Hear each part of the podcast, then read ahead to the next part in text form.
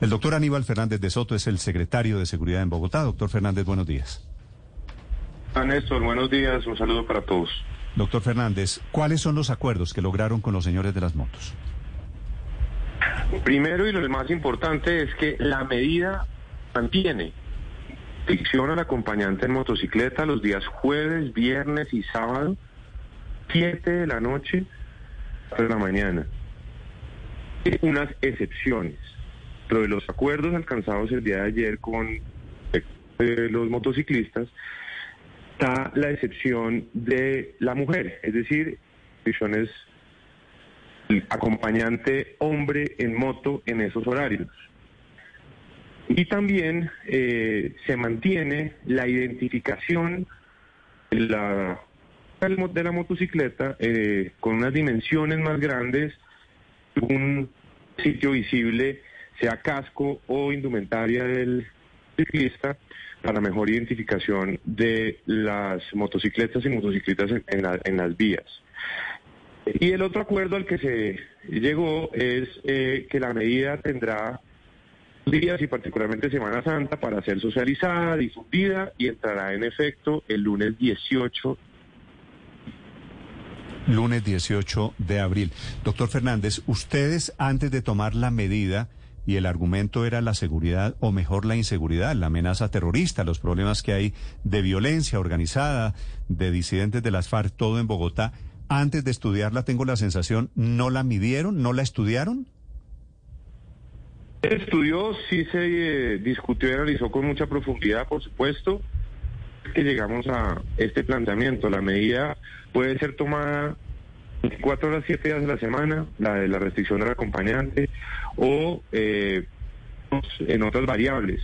Y se buscó acotarla para generar el menor impacto posible en los eh, las actividades pues que dependan de esta este medio de transporte para su actividad económica o demás. Eh, de modo que los eh, factores que nos llevan como a, este esfuerzo en estos días siguen siendo vigentes. Doctor, doctor Fernández, le pido un favor, repetimos la llamada a ver si tenemos una mejor señal, si le parece, si me ayuda. Vale. Aquí estoy oyendo perfecto, no sé si se están cortando. yo, no, no, yo no, desafortunadamente se está cortando la señal, yo no le oigo bien. Ya, ya enseguida la explicación del gobierno de Bogotá, no solo al tema de las motos, sino también al tema de los indígenas, de los embera que están en el Parque Nacional. Estás escuchando Blue Radio. En Claro tenemos una noticia cargada de beneficios para que nuestros clientes disfruten sin pagar más, como millones de canciones en Claro Música y canales de televisión y series en Claro Video. Y lo mejor, todo incluido en tus servicios Claro. Con Claro, la red número uno en cobertura 4G, puedes todo. Conoce términos y condiciones en claro.com.co. Mmm, camarones antillana, aceitico de oliva, ajito picado y lo salteamos por 10 segundos con un chorrito vino blanco. Mmm, para lucirse. Solo sube tu semana. Esta es Blue Radio, la alternativa. Fuera de eso, Felipe, termina la alcaldesa disculpándose con toda la razón porque se acuerda que había dicho lo de los motoladrones, ¿no? Que eso le costó sangre, sudor y lágrimas. No, es que todo esto le salió al revés, le salió mal, pero pues como le decía ahorita hace un rato, Néstor, es que usted no puede improvisar sobre temas que, que se sabe son muy sensibles para miles de bogotanos. Sí, Felipe, pues, el tema se agrava para efectos de movilidad en Bogotá anoche con la protesta de los indígenas de los Embera que se encuentran en el Parque Nacional. Doctor Fernández, ¿ahora sí? Hola, Néstor, ¿me oye bien? Le, escucho infinitamente mejor, sí, señor. Doctor Fernández, ¿estaba usted explicando que lo habían planeado, que lo habían medido las medidas sobre los motociclistas?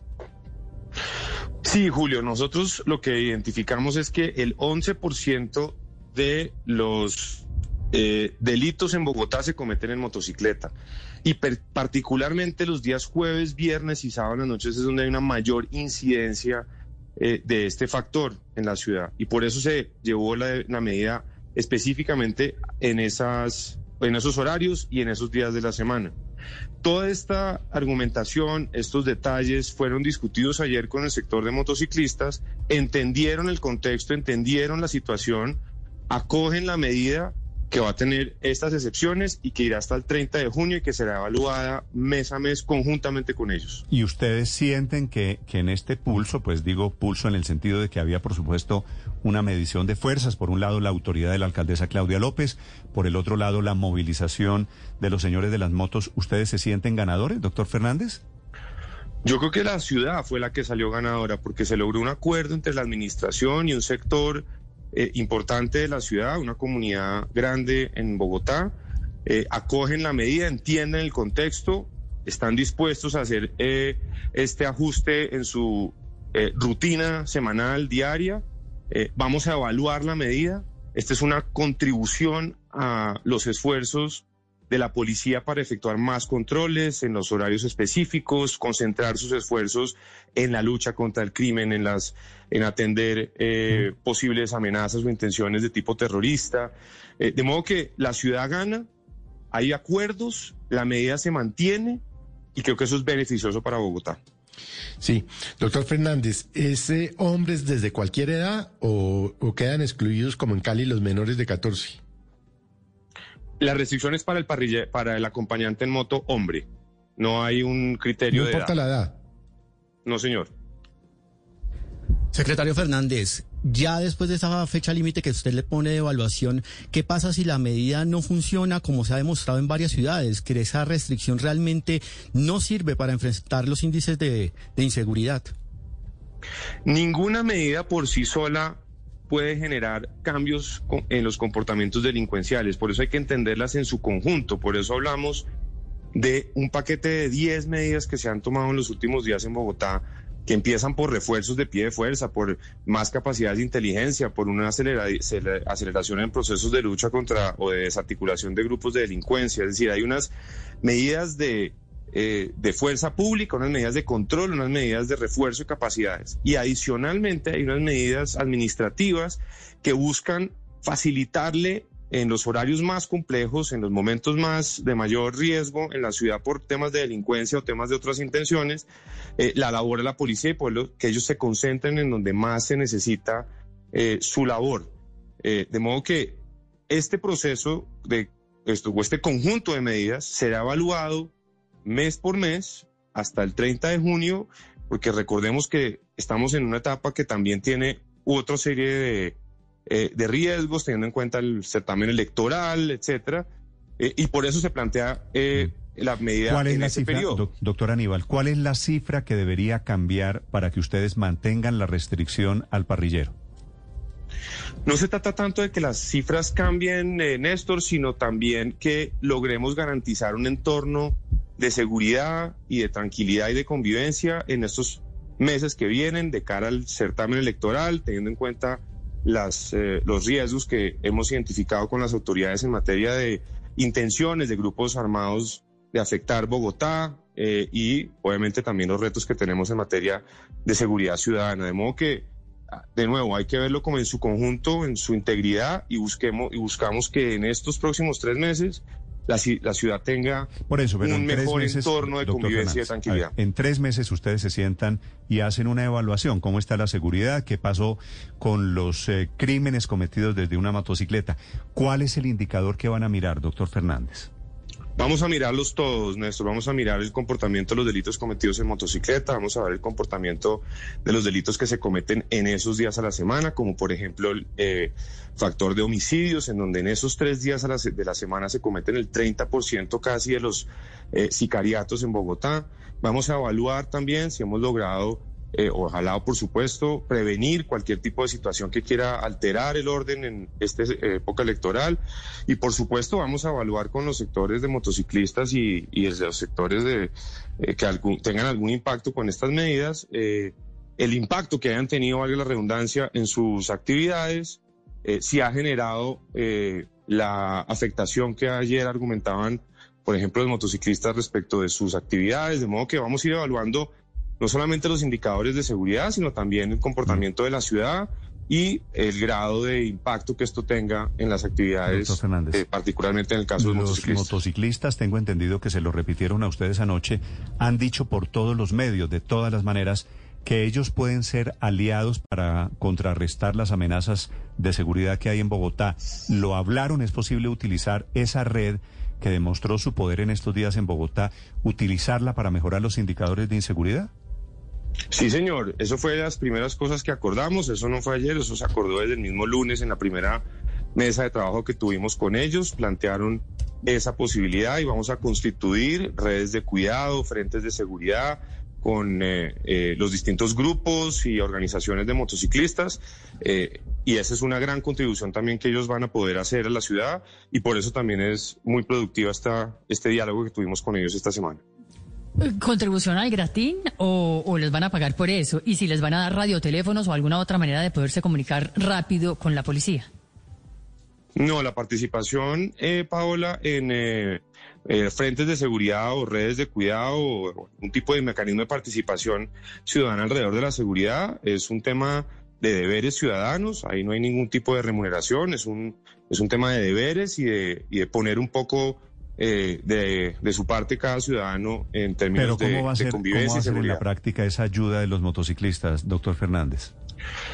Ellos tienen unos eh, canales de comunicación, unos grupos en celulares, unas redes también de comunicaciones que tienen entre ellos y pueden advertir situaciones que evidencien en, en los recorridos en los que ellos estén eh, eh, en sus motos, pueden advertir eh, situaciones de riesgo. Es el mismo principio que buscamos con los frentes de seguridad y con las redes de cuidado, en donde hay ciudadanos eh, preocupados, atentos, alertas, comunicados con las autoridades, contribuyendo con información, Ah, pero eso quiere decir- eh, advirtiendo riesgos. Eso quiere decir nada, es decir, seguimos como estamos. Ellos se comunican entre ellos y ustedes reciben las denuncias. Pues no es como antes, Julio, porque en este momento no hay eh, formalmente una articulación de estas redes de los motociclistas con las propias del distrito y vamos a fortalecer la relación de comunicación con la policía. De eso se trata el esfuerzo que vamos a hacer. Ellos tienen unas instancias de coordinación entre ellos y vamos a buscar que también sirvan en función de convivencia y de seguridad en la ciudad con las autoridades. Sí, doctor Fernández, ayer en medio de las movilizaciones, uno de estos eh, hombres que salía marchando, protestando, atacó a un funcionario, atacó a un policía. ¿Ya ustedes tienen información de quién es? No, y esa fue una de las eh, también eh, conversaciones que tuvimos ayer con ellos. Lo primero que manifestaron fue su total rechazo a este tipo de actitudes, se disculparon con el comandante de la policía de Bogotá y se comprometieron a que iban a eh, notificarle a la policía el responsable una vez lo identifiquen eh, para que pues corresponda la, la sanción o el procedimiento que al que haya lugar. ¿Y qué procedimiento, qué tipo de sanción? Esto es con la nueva ley de seguridad ciudadana, ¿no es así? Sí, la ley de seguridad ciudadana tiene unas sanciones un poco más altas para quien agreda a servidor público y eso fue lo que ocurrió ayer. De modo que eh, por esa razón la policía eh, pues hizo la advertencia y, pues por esa razón también los motociclistas rechazaron ese eh, incidente aislado que se presentó ayer y eh, pues estamos esperando también poder identificar a ese ciudadano para que pues para poder dar el trámite que corresponda. Doctor Fernández, a la una, una última pregunta, un último tema. ¿Qué reporte tiene usted sobre lo que pasó anoche alrededor del Parque Nacional y los indígenas, los Embera, que llevan siete meses allí?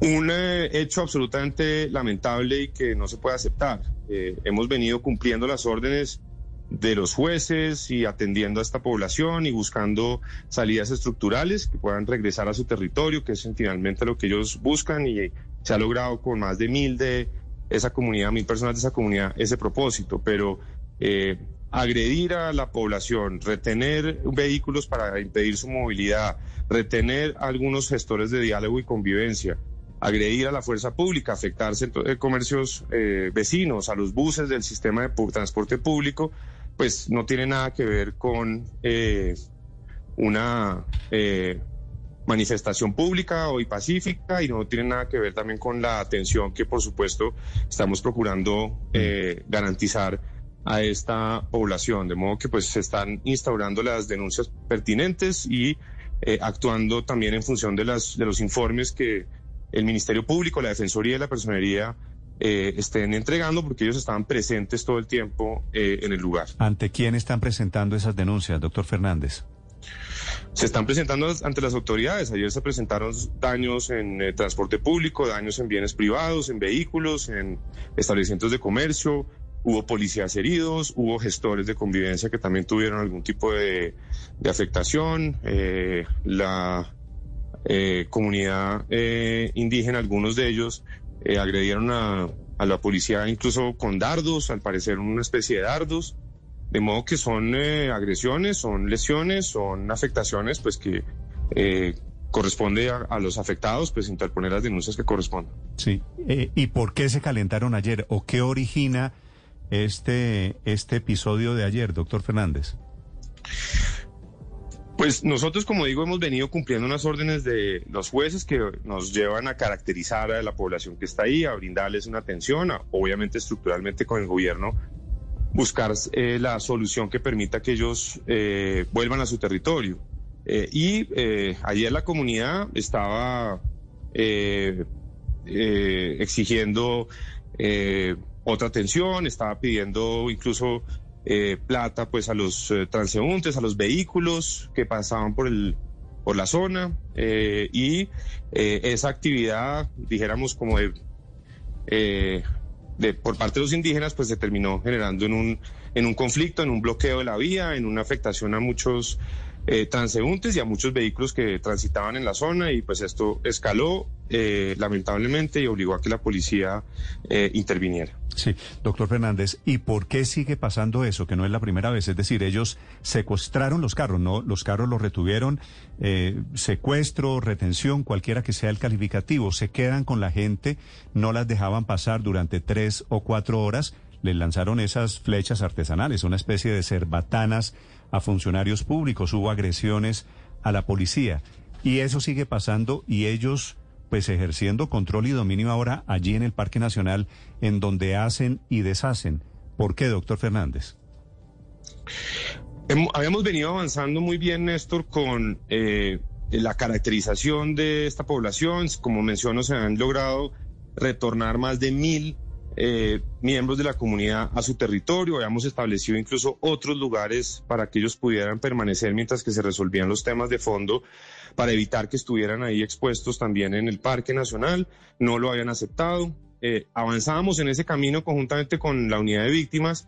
Se genera una eh, decisión de un juez que nos obliga a hacer otro proceso de caracterización y generar como otros, eh, otros eh, ayudas y otros instrumentos eh, de apoyo.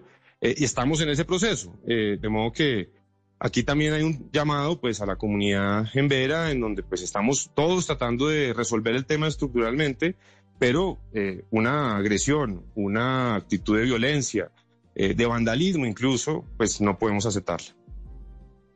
Doctor Fernández, ya son siete meses de la presencia de estos indígenas. Déjeme preguntarle en estos siete meses, ¿qué tipo de ayudas les ha dado el distrito a ellos?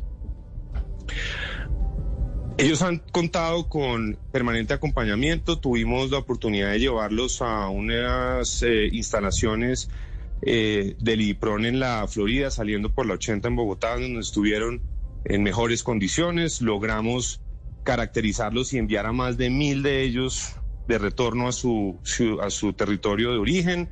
Eh, y desde que llegaron hace unos años a Bogotá, pues el distrito ha eh, puesto de presente y ha eh, ayudado con auxilios de alimentación, con auxilios de arriendo, con atención en salud y eh, a los niños pues de la comunidad. Esto se viene haciendo de tiempo atrás y es justamente porque se viene haciendo ya de tiempo atrás que se requiere que haya una solución estructural y que ellos puedan regresar a su territorio, que es su gran aspiración. Pero esa es una competencia que está en la unidad de víctimas, en el gobierno nacional. Mm. Es un tema de poderlos llevar en condiciones de seguridad a su territorio en Chocó o en Risaralda.